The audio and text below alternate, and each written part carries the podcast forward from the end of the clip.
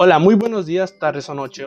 Hoy en este podcast hablaremos sobre la psicología y estaremos hablando sobre diversos temas que estaremos hablando el día de hoy. Yo soy César Damián García García y me acompaña mi compañero Arturo Salazar Vadillo y él les explicará cuál fue su historia y antecedentes.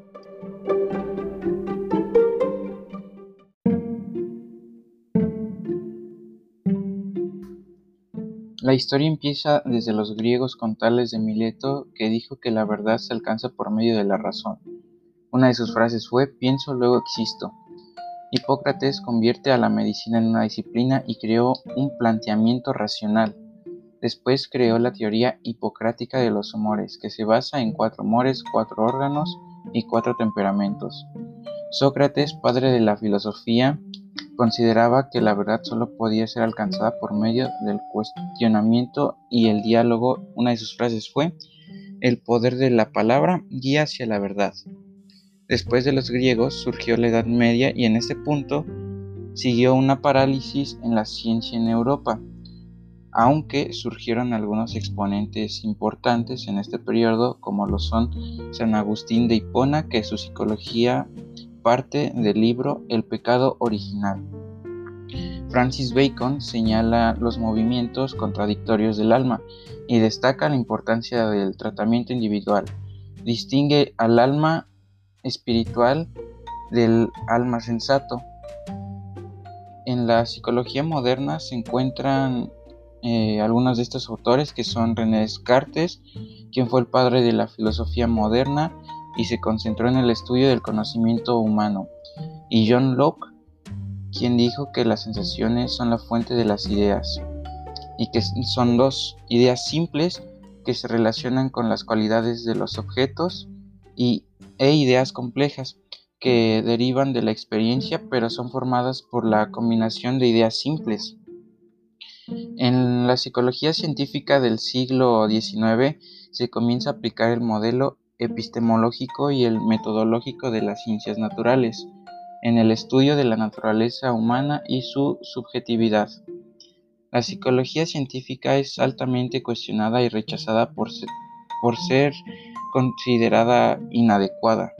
Se inaugura un laboratorio de psicología experimental por Wilhelm Maximilian Wundt y se hace la distinción entre los conocimientos físicos y el conocimiento filosófico.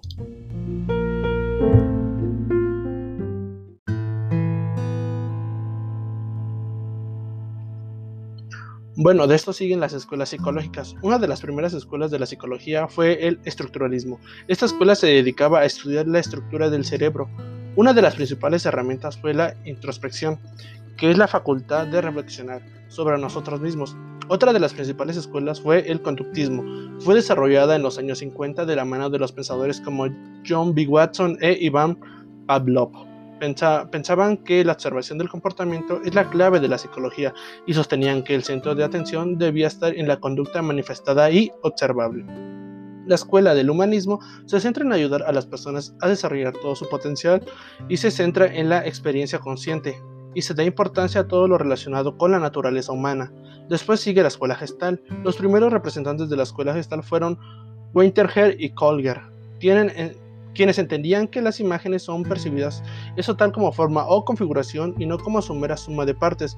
Esto fue todo acerca de las escuelas más importantes de la psicología.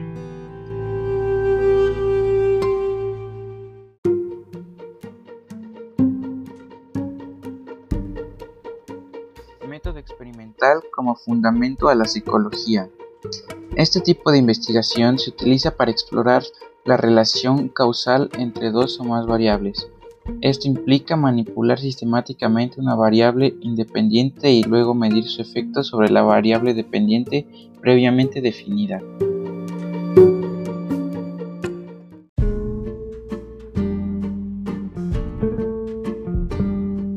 Bueno, luego siguen las corrientes psicológicas. Una de ellas fue el estructuralismo. Esta corriente apareció en el año de 1890. Sus principales representantes fueron Wilhelm Wood y Edward Titchener. Se trata de una perspectiva reduccionista, ya que pretendían investigar desde los elementos más básicos para entenderlo más complejo. Después sigue el funcionalismo. Esta fue una de las principales corrientes de la psicología de las aparecidas a principios del siglo XX, y esta supone un rechazo al enfoque estructuralista.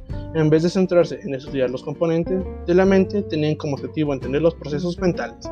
Psicoanálisis. Esta psicodinámica apareció por primera vez a través de la obra de Sigmund Freud en los últimos años del siglo XIX.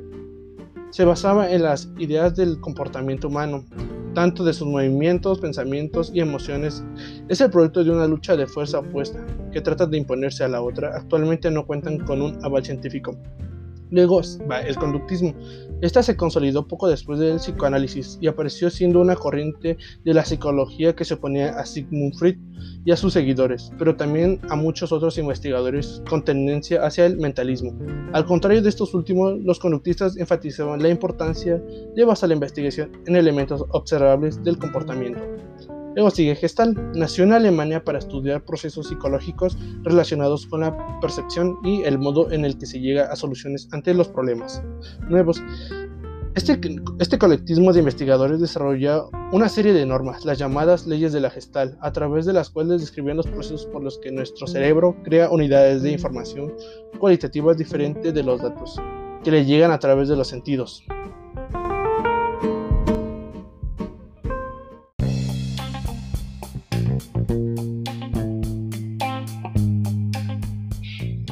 Ramas de la psicología. Existen diversas ramas de la psicología que se especializan en distintos campos como son psicología social que estudia desde el punto de vista científico la forma en que los pensamientos y comportamientos de una persona se ven influidos por otra persona. Psicología clínica que se ocupa del estudio de los trastornos mentales. Esta se trata de una de las ramas de la psicología que realiza la evaluación, el diagnóstico, la prevención y el tratamiento de las personas con algún tipo de afectación mental.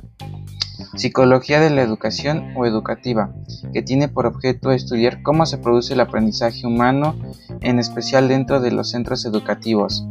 Es decir, se trata de estudiar cómo aprenden los estudiantes y cómo ese aprendizaje les ayuda a, desarrollarse. La neuropsicología se ocupa del estudio del comportamiento humano en relación con una disfunción en el cerebro.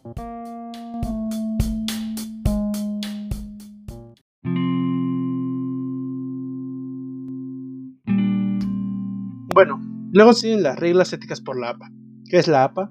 La APA es la Asociación Americana de Psicología, y la comunidad científica y académica de la psicología ha creado códigos que sirven para guiar la conducta profesional del psicólogo, explicándolo los principios y normas de la profesión.